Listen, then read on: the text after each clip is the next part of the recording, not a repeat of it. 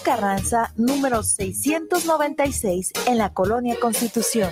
Nuestra línea telefónica está a tus órdenes, 9627-4131. Búscanos en Facebook, S-T-E-L-L-A-Boutique, Estela-Boutique.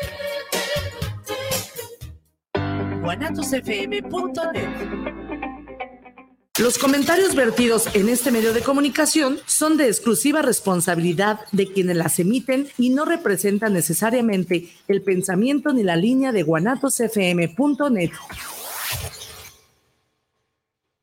Semillas JS presenta su programa Luz y Suelo, en donde hablaremos de temas relacionados con el campo y la ciudad. Comenzamos.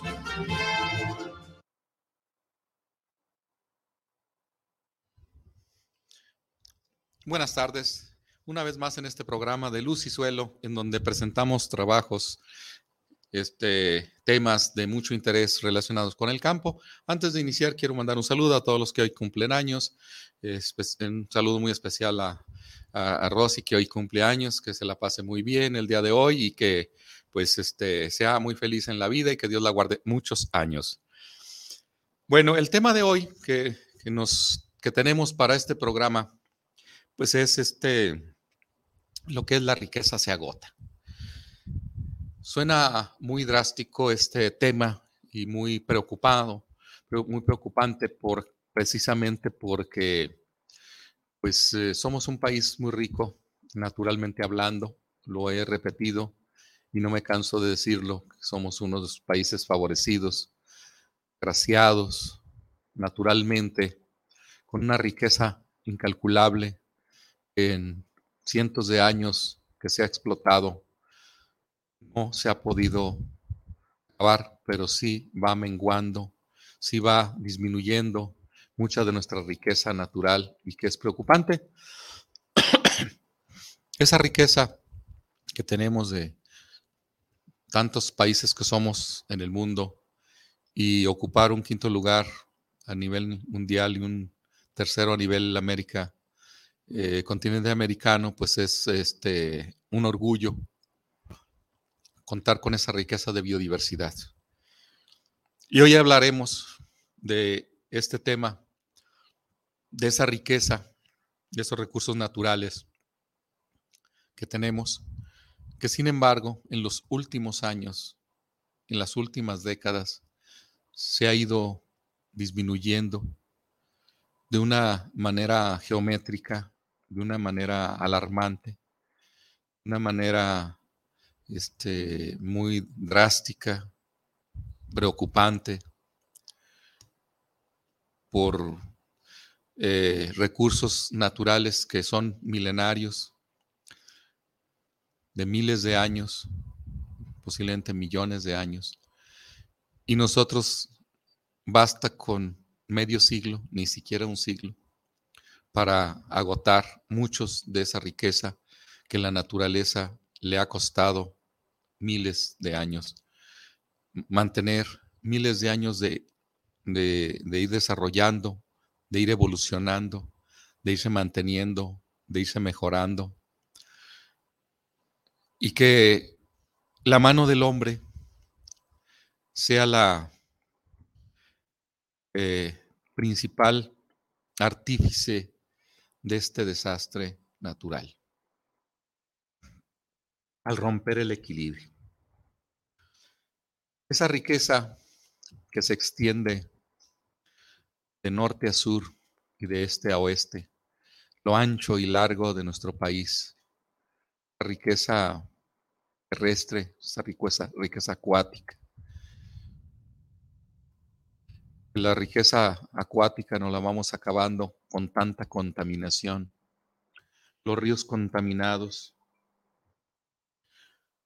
los lagos contaminados, los mares contaminados, o me refiero al mar precisamente, o los mares, pues tenemos varias clasificaciones, pero en fin, en nuestro país, ¿cómo, cómo contribuimos de una manera sustantiva para el deterioro natural.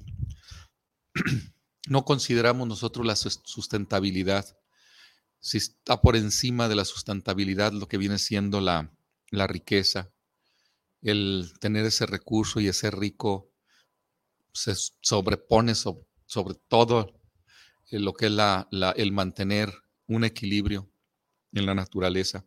Y eso es prácticamente de preocuparse, de una preocupación que debería ser generalizada y de este, aportar, de colaborar, de luchar por esa conservación de esos recursos.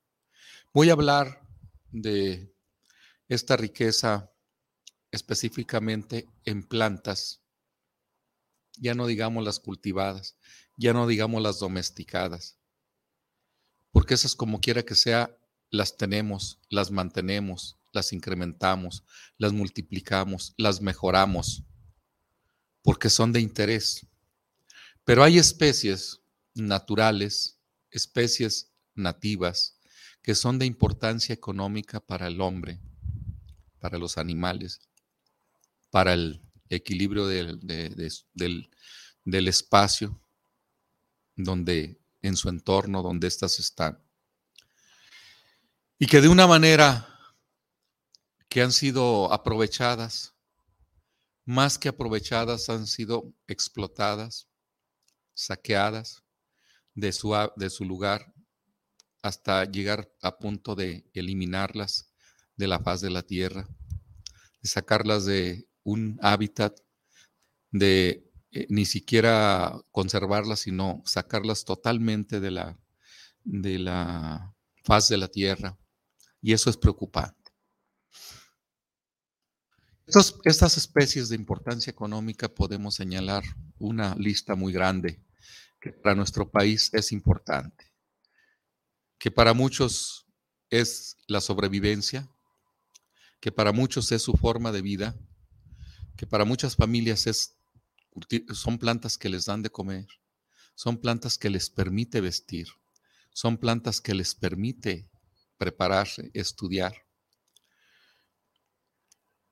Y que de una manera desordenada o de una manera muy este, sin conocimiento de causa de que puede llegar a desaparecer estas plantas, se explotan en demasía.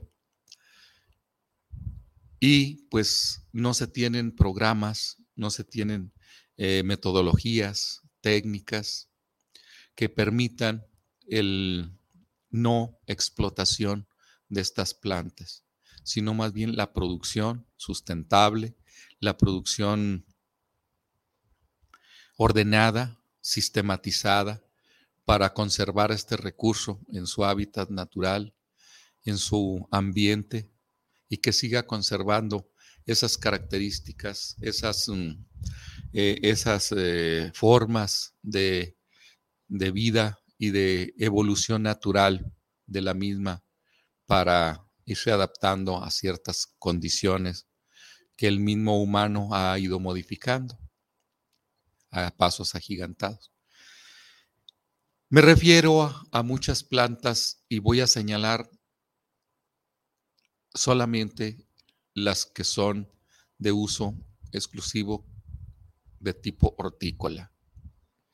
Eso pensando solamente en las plantas que son de uso hortícola. Ya no digamos todas aquellas plantas que son de uso industrial, que le dan algún uso secundario para aprovecharla y que se vienen agotando. Por ejemplo, algo que no es hortícola, que no se consume en fresco, el, los agaves, los agaves pulqueros. Cómo van desapareciendo. Hace unos 30 años viajábamos nosotros a la Ciudad de México y veíamos una gran cantidad de, agaves pulqueros y que poco a poco van desapareciendo sobre la explotación del pulque y también otro de la explotación de la penca para hacer las famosas barbacoas, que por cierto son muy buenas, pero que la utilizan en, en los hornos para cubrir, tapar esa barbacoa. A veces voy los domingos a, unos tacos de barbacoa, ahí veo que destapan las ollas o las cajas y están las pencas de, de agaves, de magueyes, ahí cocidas, cocinadas para darle ese sabor a lo que es la barbacoa. Y me pregunto, ¿quién siembra agaves? Con excepción de la agave azul tequilana, que es una especie muy cultivada. Por obvias razones, sabemos cuál es su, su origen, sabemos cuál es el uso principalmente y la importancia que tiene nuestro país. Planta representativa nacional, tequila como bebida representativa nacional. Pero lo que es el pulquero, lo que es otro tipo de agaves que son explotados y que no son cultivados. Y esa es la preocupación. Y así como esa planta de tipo industrial, de tipo uso cotidiano para hacer algunas cosas ya secundarias, no precisamente consumo directo, sino para hacer otro tipo de acciones para consumo eh, de, alguna otra comida, pero que son el ende principal de, la... Eh, pues del, uso cotidiano de, estas, de esta preparación de cierta comida. Entramos a todas las, plantas que son este, de tipo hortícola, pero que no son cultivadas. Cuando nos adentramos a este mundo, pues es mucho lo que hay que ver. Por ejemplo, vamos a iniciar con una planta que es tomatillo, tomatillo de cáscara. Es, es, un, es un fruto de tomate de cáscara que no es cultivado. Generalmente es recolectado. Se, cultiva el tomate de cáscara ya de mayor tamaño, pero todo ese tomate milpero que le llaman, tomate pequeño, es generalmente recolectado a pesar de que ya hay ciertas zonas de cultivo, ciertas áreas de cultivo. Sin embargo, sigue siendo este recolectado. Si nosotros echamos un vistazo a los años 60, en el sentido de todos aquellos que son de campo, que rondamos los años 60, tenemos 60 años, pues podemos remontarnos a esa época y darnos cuenta que el tomatillo era una planta que se encontraba en la mayoría de las, de las, de las parcelas. Y no necesariamente donde se cultivaba, sino que en las praderas, los callejones, en los bordos, entre el bosque. Ahí teníamos nosotros la presencia de tomatillo. En donde yo recuerdo que teníamos nuestros chiles de árbol plantados, que era uno de los chiles más comunes en la región centro de Jalisco,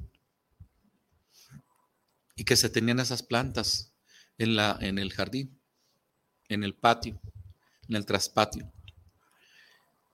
Y nada más iba uno en tiempo de agosto, septiembre, octubre, noviembre, diciembre. Eran cuatro o cinco meses en donde se podía recolectar estos frutos. Tomate milpero. No caminaba uno 200 pasos, quizás menos, en algunas partes. Recuerdo algunas parcelas que estaban muy cerca de las casas, hasta 20 metros, 10 metros, y encontraba uno las plantas de, de tomate milpero y recolectaba unos frutos y en dorados al comal y este con un chile de árbol asado se hacían unas salsas deliciosas. Yo pienso que era algo muy atractivo para una familia tener esa posibilidad de, consumir esta, esta delicia.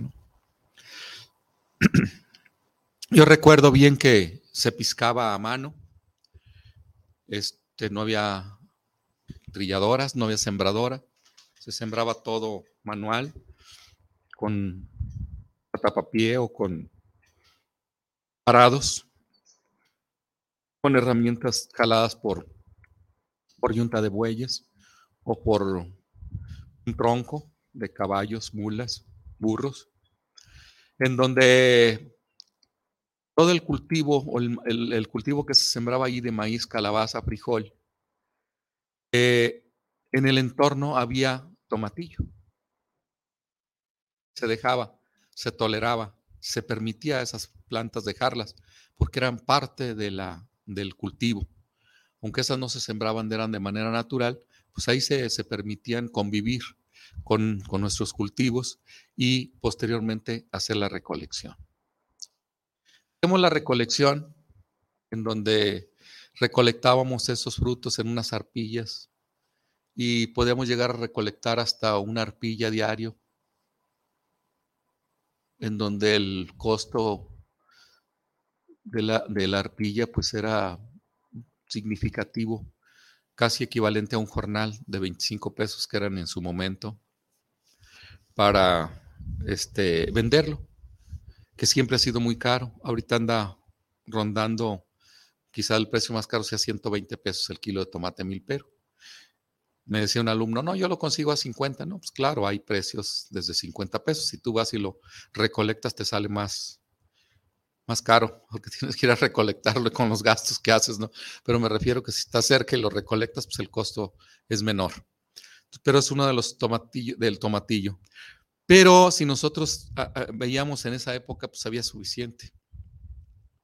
Con el tiempo llegan las los semillas mejoradas, los agroquímicos, los pesticidas, y se viene lo que es el monocultivo, en donde se siembra puro maíz o puro frijol o puro sorgo puro trigo. De, una, de tal manera que esos monocultivo ya trae un paquete tecnológico, en donde ese paquete tecnológico trae su aplicación de herbicidas, de insecticidas, de fungicidas, en donde permite que esta planta de maíz crezca lo mejor posible para dar alto rendimiento. Pero acabando con todo lo demás que hay en su entorno. Bueno, como quiera que sea, se adoptó ese sistema. ¿Por qué se adoptó ese sistema? Porque así es la, así la naturaleza humana. Mientras que la naturaleza humana va evolucionando muy lentamente, va a cambios lentos en todo, el humano va transformando las cosas muy rápidamente. Y en México, pues lo que vino a romper este esquema del sistema MILPA, del sistema asociado, pues fue justamente la tecnología de la cercanía con Estados Unidos y que Estados Unidos ya había desechado muchos de los productos químicos por dañinos, pero que se seguían produciendo todavía mucho con esas fábricas que ya estaban, esas compañías que los elaboraban, que no iban a dejar de producir de la noche a la mañana, sino que si ya no se vendían en Estados Unidos, pues, se vinieron a México a contaminarnos aquí. Con una, con una esperanza y una muy buena, porque sí se elevaban los rendimientos, sí se elevaron los rendimientos.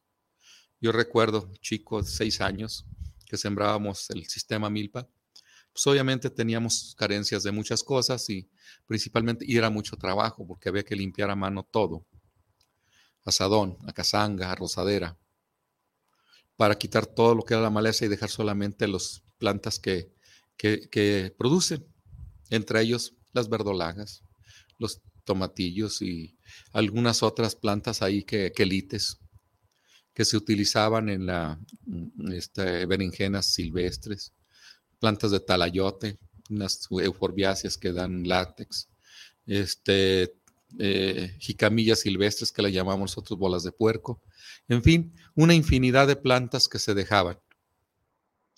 Sin embargo, pues el rendimiento del maíz era poco, que era el que se vendía. Cuando llega el monocultivo, la siembra de monocultivo, pues prácticamente se, se Elimina todas esas plantas por los herbicidas que se le aplican. Entonces se limita el tomatillo a estar nada más en los callejones, todo en el contorno de la parcela y en espacios que se dejaban ahí para pastorear ganado y todo eso. Ahí lograban sortear su suerte. ¿no? Esa es una de las cosas. Y así fue pasando el tiempo y el tomatillo ahí viviendo en los espacios que se le permitía vivir, en los zanjas, en los callejones, en los bordos, pero ya no en la parcela. En los años 2000 todavía encontrábamos tomatillos en bordos, en todo, y en los sistemas milpa, en donde había eh, asociación de cultivos. Ahí encontrábamos nosotros los tomatillos. Después de 20 años que hacíamos las colectas en el 2002 y que teníamos todavía esa posibilidad, actualmente ya no encontramos tomatillo. Difícilmente vamos a encontrar tomatillo. ¿Por qué? Porque no nada más fue eliminado de, los, de las áreas de cultivo. No fue nada más este, eliminado de, de, del interior por los herbicidas, sino que ahora también eliminamos las malezas, eliminamos las plantas, eliminamos todos los vegetales de los callejones, de los caminos, de los bordos. Todo. No queremos nada. No queremos ver absolutamente nada. Ver ahí el suelo pelón, el suelo libre y volteamos y hasta nos ufanamos. Qué limpio tenemos. Estamos eliminando un hábitat en donde ahí se desarrolla mucha planta que no son malezas, son plantas benéficas, que están haciendo un equilibrio con la naturaleza. Y no nada más las plantas viven, está asociado a una serie de, organismos vivientes, de, de insectos benéficos, y los insectos perjudiciales ahí también en esas malezas, en esas plantas, pueden alimentarse y no dañarte a tu parcela. Pero no, le damos baje. Y la sorpresa es que ahora hacemos esos recorridos que hace 20 años hicimos y ya no encontramos esos espacios para el tomatillo. Qué lástima ir perdiendo todas esas especies, que son alrededor de 70 especies que hay en México de tomatillo, 19 que se consumen y solamente dos especies se cultivan. No más para que se den una idea de que se consumen otras 17 más y que son de recolección y que estamos acabando con ellas. En las praderas lo mismo. En las praderas ya no permitimos porque está sobrepastoreado del ganado. Porque también echamos herbicidas en las praderas para eliminar cualquier otra maleza que no sea la que estoy sembrando o la natural que está ahí, pero eliminando una serie de, de especies que son de utilidad, echándole un tordón a los huizaches, cuando los huizaches son parte de la pradera, hasta para el mismo animal. El animal anda caminando por la pradera y no hay nada, y cuando hay huizaches, se ve cómo se recargan en el huizache, quizás para quitarse la comezón con las espinas, quizás sentir esa sensación del árbol, quizás, no sé, pero hay, ah, cumplen funciones principalmente. Y los ramoneos, porque se tragan los, mm, frutos o se tragan las, las estas mm, vainas o los mm, eh, retoños, la parte verde tierna. Eh, se va viendo cómo se va acabando con esa, con esa, con esa riqueza. ¿no? Esa es la triste realidad del tomatillo. Entonces, ahora pues está ya pensando en, en, sembrar y en cultivar esos milperos. Pero ¿cuáles se van a cultivar? Si son muchas especies, 19 especies que se consumen y no todas son fácil de cultivar. Hay que eh, generar su sistema, hay que adaptarlas al, al, medio, hay que domesticarlas para tener ya este, producción de estas plantas. Y viene la conservación ex situ, que hay que tener las semillas en bancos de germoplasma para posteriormente eh, utilizarlas, darles uso. Eso es lo, lo, lo más, este, lo más que podemos hacer, o lo más que, eh, al menos tenerlo en conservación ex situ, ya que in situ nosotros estamos encargando de acabarlo, sobre todo en, este, en esta, este, esta planta. Tenemos otra especie que también la estamos manejando, camote de cerro. Camote de cerro es una planta de muchos años y que se ha venido o que se descubrió que su raíz muy este, deliciosa, con muchas propiedades, de buen sabor. Y este, cómo se ha explotado, cómo se este, van a los cerros y no precisamente viene un daño nada más de la recolección del camote de cerro, y de la extinción de, este, de esta planta, sino el daño colateral, todas las excavaciones que hacemos para extraer ese, ese, eh, esa raíz, esa raíz engrosada que es la que consumimos y que puede llegar a medir más de un metro de, quizás más de lo que viene siendo el tamaño de la, de la raíz de esta, de esta planta. Y que generalmente se dan suelos de cerro, en suelos eh, pedregosos. Ustedes pueden ver que esa, esa planta del camote de cerro no se da en partes planas, ni en suelos uniformes, ni en suelos profundos. Vean la forma que tiene lo que viene siendo el, el, camote de cerro y van a ver que, que, nunca van a encontrar uno parejo, sin malformaciones, porque esas van siguiendo la forma donde están las piedras y ahí van dando vuelta, desarrollándose en el suelo y tomando formas diferentes, menos recta y redonda. Vemos nosotros en los cruceros, en, las carreteras, en la entrada de los pueblos, en la salida de los pueblos, obviamente es entrada o salida de, según lo veas, pero bueno, este, siempre vas a ver en la región occidente de México vendiendo camote de cerro. Muchos se preguntarían, ¿dónde lo están cultivando? No, no se cultiva, es de pura recolección. Y esa recolección hace que pues prácticamente tenga este, pues, un costo. Ese costo, el costo que es para ir a recolectarlo, vas tú y lo, lo recolectas, No es fácil, se requiere de tiempo, se requiere de herramienta, se requiere de paciencia y aún todavía nosotros llegamos y queremos regatearle a la persona que está vendiendo. No ha sido mucho el esfuerzo. Pero no me refiero a, a ese costo. Ese costo como quiera se paga. Como quiera los que visitamos lugares donde se comercializa, lo compramos.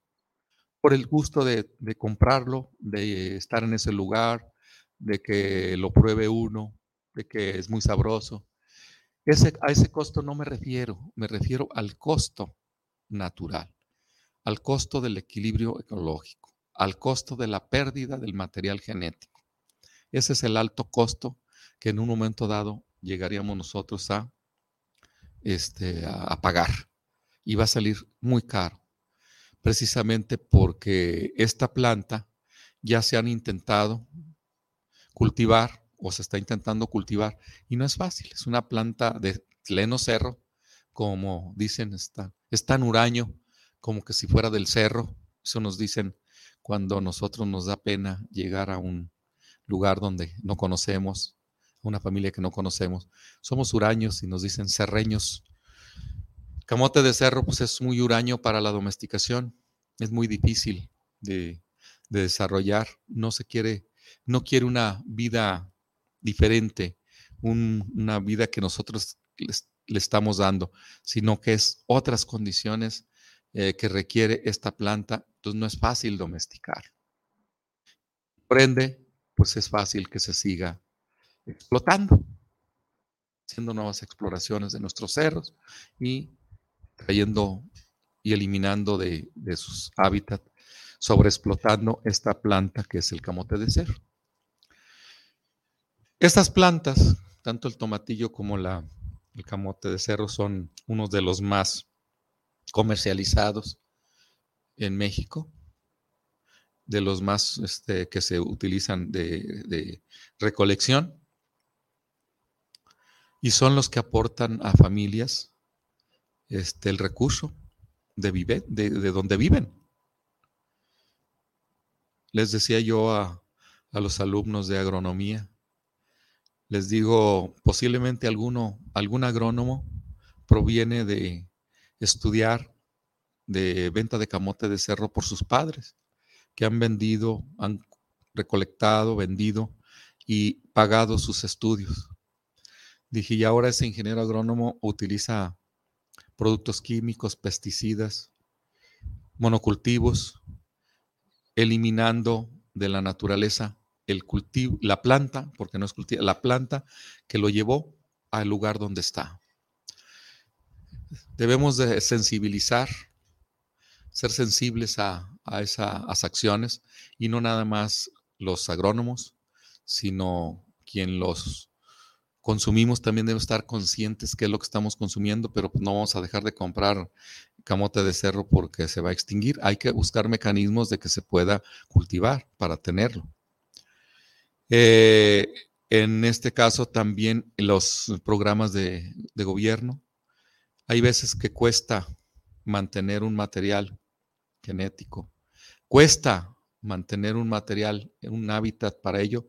Claro que es costoso, pero a la larga es benéfico y es eh, responsabilidad también de nuestro gobierno este, proteger lo que viene siendo el bien de la nación y aquí los recursos genéticos de México están, deben ser protegidos por la comunidad científica, por el mismo ser humano, pero principalmente por programas de gobierno para legislar de tal forma que se proteja todo lo que es la, las plantas y los animales que están en el entorno y que se vean amenazados para, su, para su extinción cuando son unos son plantas de importancia económica y muchas veces que no necesariamente te van a dar recursos, pero sí te pueden este, participar de una manera indirecta para que tú obtengas el recurso, precisamente si son generadores de nitrógeno, si son este, generadoras de materia orgánica para que crezcan más, si son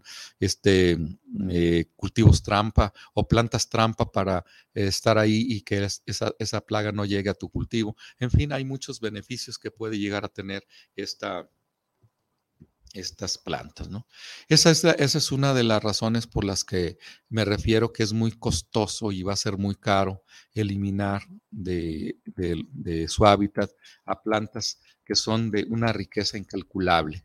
Y no sabemos, obviamente, cuántas hectáreas están explotando o cuántas hectáreas están desapareciendo de estas, de estas plantas en su hábitat natural, porque no existe una, eh, un estudio, no existe una, eh, un inventario en que sepamos cuánta cantidad tenemos de estas plantas en la zona o en México y cuánto se está extrayendo por año y cuánto está eliminándose. O llevamos un equilibrio que lo que cosechamos se vuelve a regenerar de forma natural y vamos a la par y no hay ningún problema, no hay inconveniente. Eso también es importante saberlo, precisamente para hacerlo. Este, esas son una de las razones. Eh, bueno, este, vamos a continuar hablando de, este, de esta de la riqueza que tenemos de otras plantas, de otras especies de importancia económica, en un momento más después de este corte.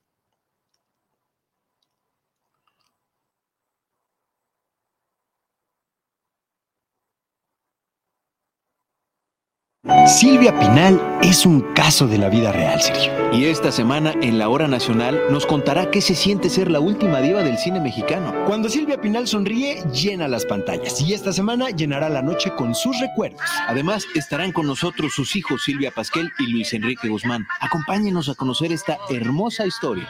Somos sus amigos Sergio Bonilla y Orlando Abad. Los esperamos este domingo en la Hora Nacional. Esta es una producción de RTC de la Secretaría de Gobernación, Gobierno de México guanatosfm.net. Viviendo lo Divino, un programa donde encontrarás herramientas e información para tu desarrollo personal y espiritual.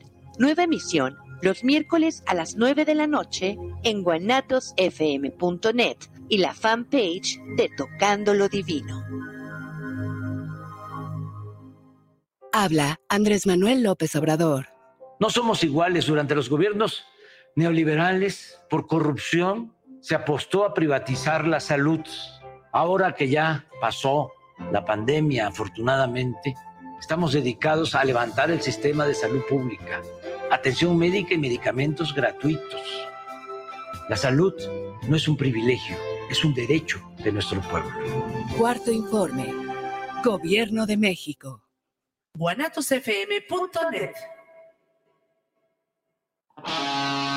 Atrevida, formal, divertida, única.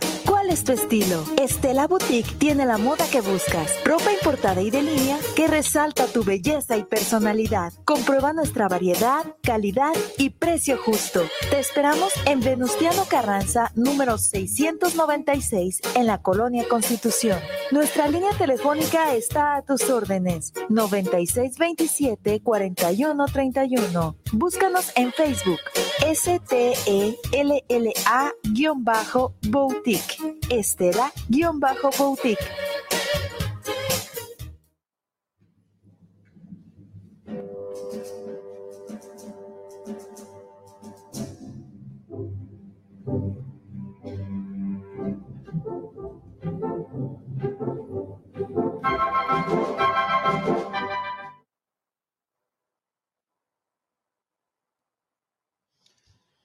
Bueno, aquí tenemos este, algunos mensajes.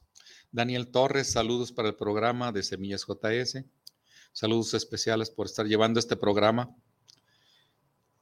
Saludos nos manda a Semillas JS a un servidor. Luis Fernando Domínguez, saludos para el programa desde la Ciudad de México. Saludos al ingeniero Sánchez. Pues un saludo, Luis Fernando, qué bueno que nos escuchas o nos ves desde allá. Eh, ingeniero Rodolfo Mora, saludos para el programa Luz y Suelo desde Calera, Colima. Caleras, Colima, saludos por llevar este gran tema. Ingeniero, donde el país y el mundo le están batallando. Pues sí, este, justamente. Eh, Luis Fernando Torres, saludos para el programa Semillas JS, saludos desde Xlahuacán del Río. Un saludo para todo el municipio, en especial Luis Fernando. Gonzalo Cruz, saludos desde Zapopan Centro para el ingeniero Sánchez. Saludos a Semillas Jotes. Un saludo, Gonzalo. Gonzalo Cruz, a Luis Fernando, a Rodolfo, a Daniel Torres, a todos los que nos ven, nos escuchan y pues tienen ese, tengo el privilegio de recibir sus mensajes, sus saludos y sus y estar este, atentos a, todo lo que es, aquí se ve. Yo me emociono, me emociono mucho este, el ver, el dar estos temas y al mismo tiempo de emocionarme me preocupa porque tengo que tocar mis partes más sensibles de, mi sentir y ver cómo se da uno cuenta, eh, cómo se está muriendo poco a poco este, el, el, el, planeta donde vivimos. Y quizás digan que soy un exagerado, pero si lográramos ver nosotros y eh, ver cómo en pocos años, en pocas décadas, ha sufrido un deterioro este, que no sufrió en millones de años la naturaleza. O sea, cómo se ha ido este, acabando, cómo se ha ido dañando o cómo le hemos ido dañando para, para nosotros este, eh, vivir este, de una manera, como dicen ahí, más cómoda.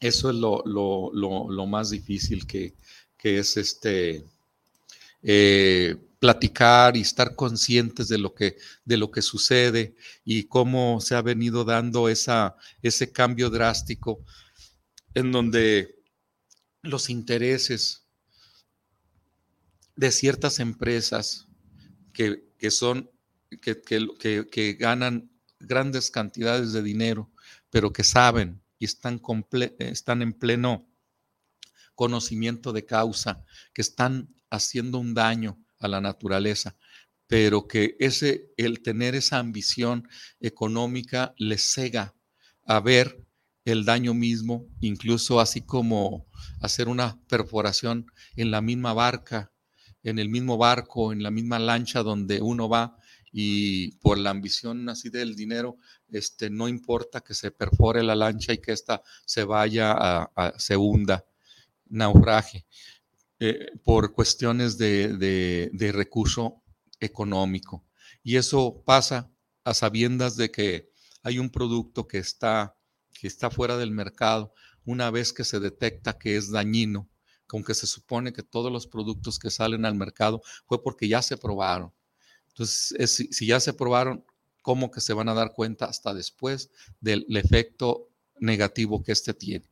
Desde antemano se sabe que puede ser dañino, sin embargo, lo pueden utilizar porque económicamente les es redituable.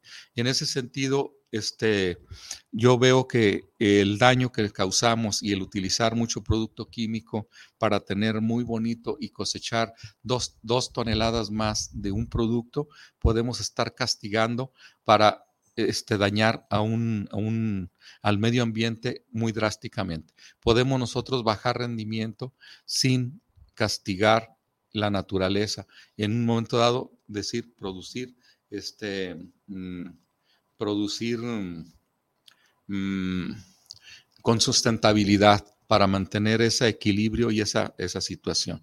Eh, retornando a los cultivos o a las plantas que nosotros tenemos eh, también mm, eh, vayamos, no vayamos muy lejos a, otro tipo de, plantas que, consumimos, como son los quelites.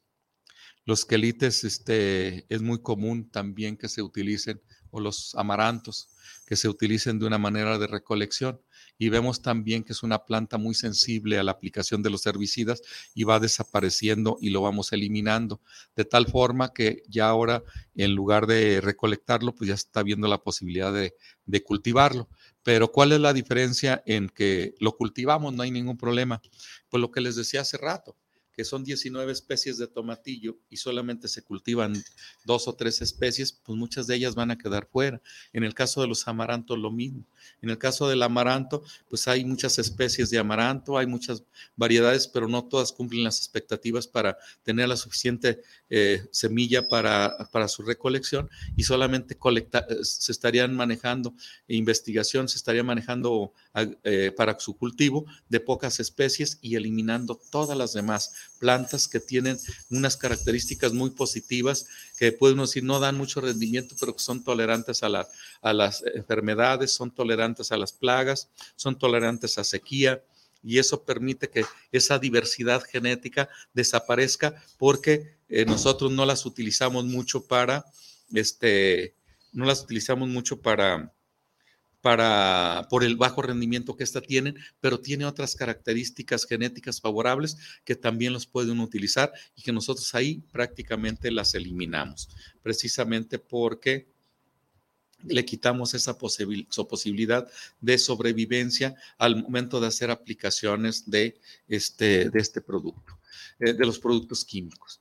Eh, eh, también tenemos nosotros no nada más este, lo que viene siendo los, los, amarantos, contamos también con las verdolagas, que es una es una planta muy eh, fácil de reproducir con bastante semilla y que siempre se está dando, aunque tú la estés eliminando, vamos a tener ahí. Sin embargo, se va limitando cada vez más esa, esa eh, y, es por ello que ahora tiende un poquito más hacia la producción de la eh, verdolaga, pero ya con cierta, cierta especie, ciertas características, con hoja más grande, tallo más suculento, eh, mayor rendimiento de, eh, lo que viene siendo la planta misma. Y este, eso va haciendo que se vaya limitando, que se vaya segregando a muchas plantas, muchas especies que son de, que pueden ser de importancia económica, pero que se van eliminando a través de la selección de acuerdo a características deseables solamente del humano. Y eso es, eso es, eso es lo, lo complicado. También tenemos nosotros una, eh, otras especies como son la, las, las pitayas. Las pitayas es una especie que ya afortunadamente se empieza a cultivar en mayor, mayor, este, eh, mayor superficie, que se le está dando la importancia que este tiene y que realmente lo vamos este, utilizando. Mm, lo vamos utilizando cada vez más, también seleccionando ciertos tipos y segregando algunos otros, dejándolo a la naturaleza, pero esa recolección y ese pastoreos en los lugares donde se dan este tipo de árboles, pues prácticamente estamos este, limitando, puesto que los árboles, a pesar de que son, duran bastantes años, duran años, son árboles, son perennes, te duran árboles por muchos años, sin embargo, por su forma de reproducción que es muy lenta por semilla, ya no lo permiten porque hay pastoreos, entonces todo el que la semilla, lo que germine, ya no se va a desarrollar. Y los brazos que caen de los árboles, que si se desgaja algún árbol y cae ahí, pues empieza a desarrollarse. Y si no se permite hacerlo por cuestión de los pastoreos, pues cada vez vamos nosotros envejeciendo esa, esa naturaleza, esos árboles, y, empiezan a desaparecer. De tal forma que en 20, 30 o 40 años, ya este, posiblemente una persona adulta diga, aquí había pitayos. Pero hay, hay quien va a ver que ya no existen pitayos, y si nadie les dijo que allá había pitayos, pues nunca van a imaginarse que allí hubo pitayos porque van desapareciendo justamente por este, eh, eh, esa eh, sobreexplotación de áreas para ganado precisamente, o para área forestal, o para la área que sea, pero que se van eliminando. esas, esas son las consecuencias o, o, la pérdida que no se tiene, que no se cuenta y que nadie de una manera consciente está determinando, está cuantificando toda esa pérdida, sino que solamente nos damos cuenta si lográramos este, ver una, una fotografía de hace 50 años a la actualidad, posiblemente pudiéramos comparar la vegetación que había antes con la vegetación que hay ahora, las plantas que había antes con las que hay ahora, y ahí nos podemos dar cuenta cómo han desaparecido muchas plantas que en su momento formaban parte del escenario, formaban parte de esa de ese medio, formaban parte del paisajismo, de esa belleza natural, y, y, no nada más la belleza, sino también lo que viene siendo el uso que les dábamos nosotros a esas plantas este, y que van desapareciendo. Este, que, va, que va desapareciendo toda esa, esa riqueza natural y que no la tomamos en cuenta y es importante señalarlo, es importante estar consciente de ello y cómo poder contribuir este, de una manera u de otra, eh, uno como población, otros como ingenieros agrónomos, otros como funcionarios, otros como diputados, que tienen mucho por hacer en lugar de andar discutiendo cosas banales, que, discutan en un momento dado eh, por qué no las, lo que es la sustentabilidad, el mantenimiento de los ecosistemas, el, apoyo a lo que viene siendo la, reforestación, el apoyo a lo que viene siendo la, una mayor vegetación, una, eh, eh, todo eso eso sería lo, más, lo, ideal, pues, para hacer ese tipo de, cuidado y de tener nuestros, nuestros eh, germoplasma. Y así podemos señalar eh, plantas como el mezquite. El mezquite va desapareciendo por su leña, va desapareciendo para muebles, va desapareciendo todo y se va cada vez acabando los mezquites, que son un árbol emblemático de las zonas semidesérticas y que son realmente una fuente de, alimento para el ganado muy fuerte, de mantener un, ecosistema verde, de mantener un área eh, arbolada para el, incluso hasta para la misma eh, del ganado que busca sus, en cierto momento, este, cierta sombra y todo lo demás, eh, de muchas otras plantas que han desaparecido y no nos hemos dado cuenta que antes estaban y que ahora no están, los nopales, cómo vamos acabando con, con el nopal, que antes había mucha nopalera, iba eh, uno, iba uno por Zacatecas y uno por San Luis Potosí y encontraba uno todas esas partes donde estaban las praderas llenas de nopal, ahorita ya no las encontramos porque incluso utilizaban este, ¿cómo se dice? Mm, eh, flameadores para quitarle las espinas y que el ganado se lo tragara el nopal como forraje, pero acabando con todo eso, lo que viene siendo el nopal, en donde consumimos sus, sus este, tallos, en donde consumimos el corazón del nopal, en donde consumimos su tuna y que definitivamente poco a poco se va acabando todo eso porque lo estamos sobreexplotando para alimentar ganado que nos, nos va a servir para esto, ello, sin medir una consecuencia a futuro un futuro tan cortito, un futuro tan pequeño que no se da uno cuenta que realmente este, la naturaleza, eh, tarde que temprano, nos va a dar una sacudida eh, eh, para librarse de, por lo menos de una parte de nosotros para lograr sobrevivir si nosotros no tomamos conciencia de que debemos de cuidar todo este tipo de cosas. Esa riqueza natural que poco a poco se nos va agotando y que poco a poco nosotros mismos vamos este, acabándonos. Eh, hay otras eh, plantas como son los cocuistles, como son los guamúchiles, como son las, este, las pitajayas, que las pitajayas ya está dando mucho por cultivarse y se va a rescatar por ese, por ese mecanismo, los romeritos, los, este, el achiote, los zapotes, los zapote blanco, el zapote negro, el chico zapote, todos estos este, eh, pasifloras, tejocotes, eh, en fin, toda esa, esa, esa riqueza natural, capulines, que se van agotando cada vez más porque son unas plantas que eh, parece ser que son que es como que si fuéramos enemigos de ellas, las vamos agotando. Y vamos a, hay que tomar en cuenta todo eso, que esos árboles que nos dan ciertos frutos, cuidarlos, propagarlos, renovarlos, mantenerlos, este, mm, ver el mecanismo de, hay un equilibrio entre el, el, el asociación de las plantas con el ganado mismo.